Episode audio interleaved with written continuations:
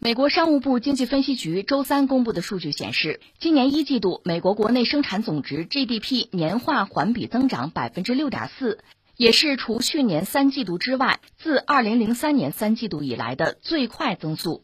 接受道琼斯调查的经济学家们预计，一季度 GDP 增速是百分之六点五。二零二零年四季度美国经济的年化环比增速是百分之四点三。数据显示，个人消费、住宅和非住宅固定投资以及政府支出等领域的增长对 GDP 形成提振。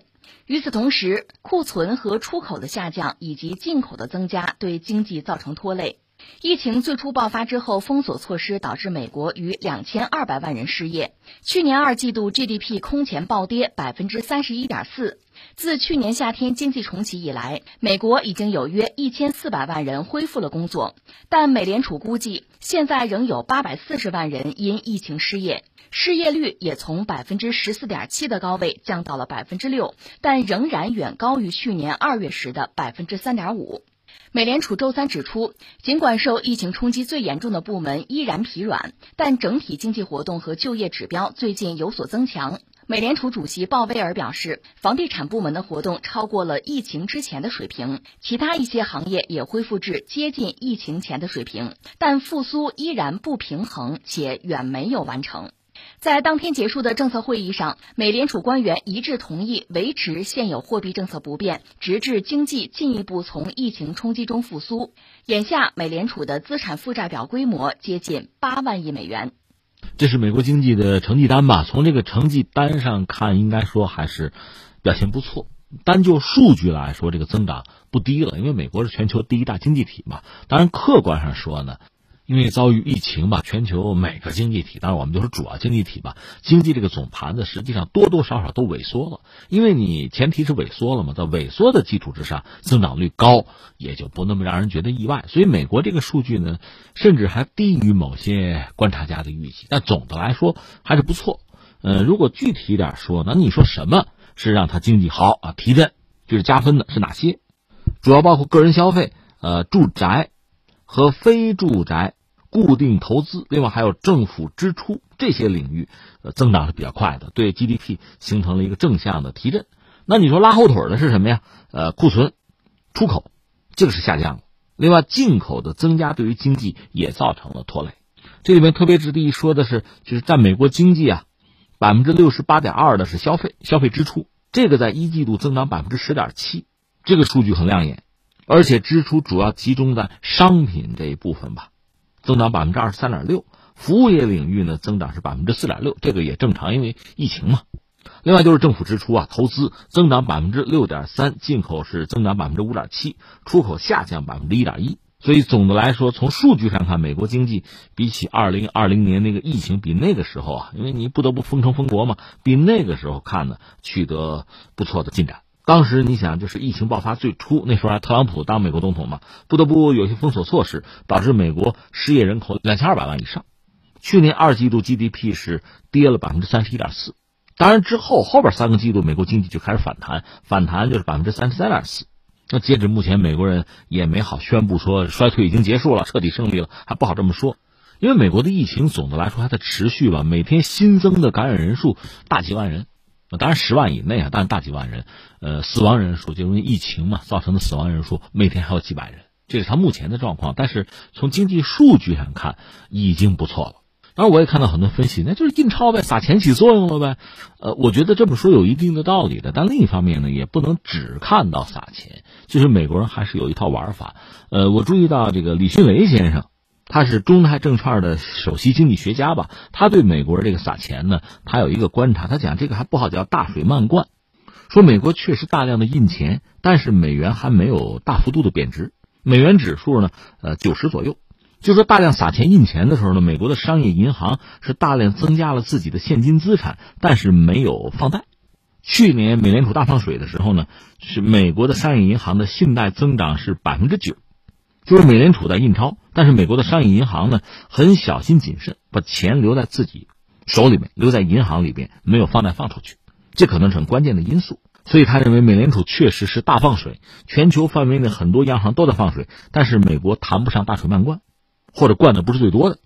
另一方面，确实这个放水就是美国政府给老百姓发钱嘛。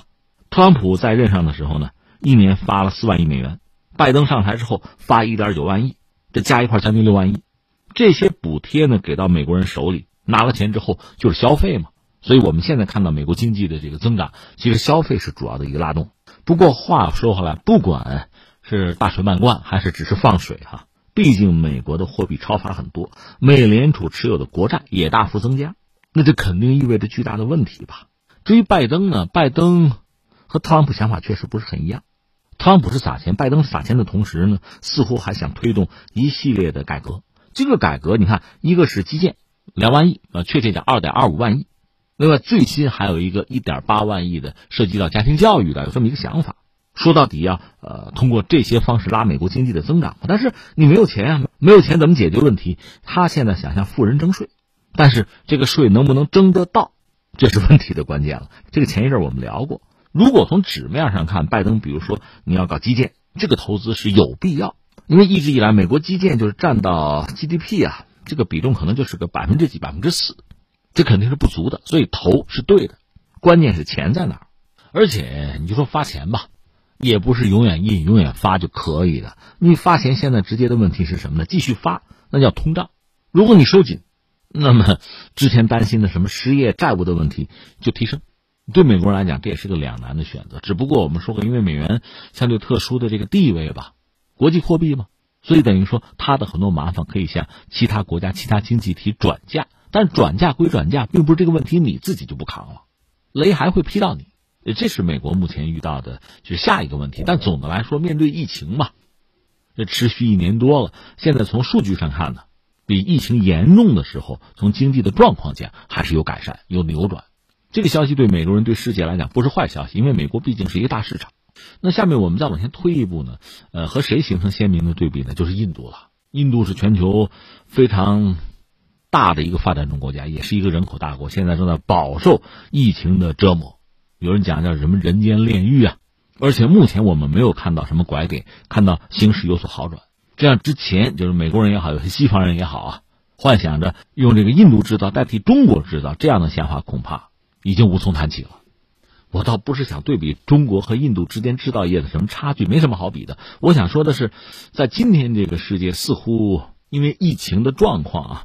包括因为疫苗，因为疫苗研发出来，你得承认对，尤其是对发达国家起了关键的作用。因为疫苗基本上掌握在他们手里，所以他们走出疫情，相对比发展中国家，比大多数发展中国家要容易得多。中国是一个例外，我们是发展中国家，但是我们自己可以研发疫苗，可以大规模生产，我们可以帮别人，所以我们是一个例外啊。把中国刨开，这个世界上，你看大多数的发达国家，因为保有疫苗。所以，他走出困境，实现经济的恢复，应该说问题不大。麻烦是麻烦在广大的发展中国家，包括新兴经济体。巴西现在问题也很严重，就怎么走出来是个很大的麻烦，至少需要相当长的时间吧。这样，在未来一段时间，我们可以预计，这个世界真的是一个平行世界哈，一分为二，一部分是啊摆脱疫情的、复产复工的、经济社会发展恢复的，一部分是没有。大多数的发达国家和中国这样的发展中国家，包括俄罗斯，因为俄罗斯那个卫星五号疫苗口碑还是不错的，它也走出来了，或者说它可控。在这个状况下，哈，在这个圈子里，大家又不得不同舟共济，新的供应链必须在这些国家之间打造。这是经过一轮很残酷的，就是疫情的遴选，算是目前我们说是胜出啊，或者逃离吧，这样一些国家，这样一些经济体，那么彼此之间的关系又需要重新的调整。在这个圈子里，如果像美国之前那样只谈什么脱钩啊，只谈竞争啊，应该讲并不合时宜，也并不明智。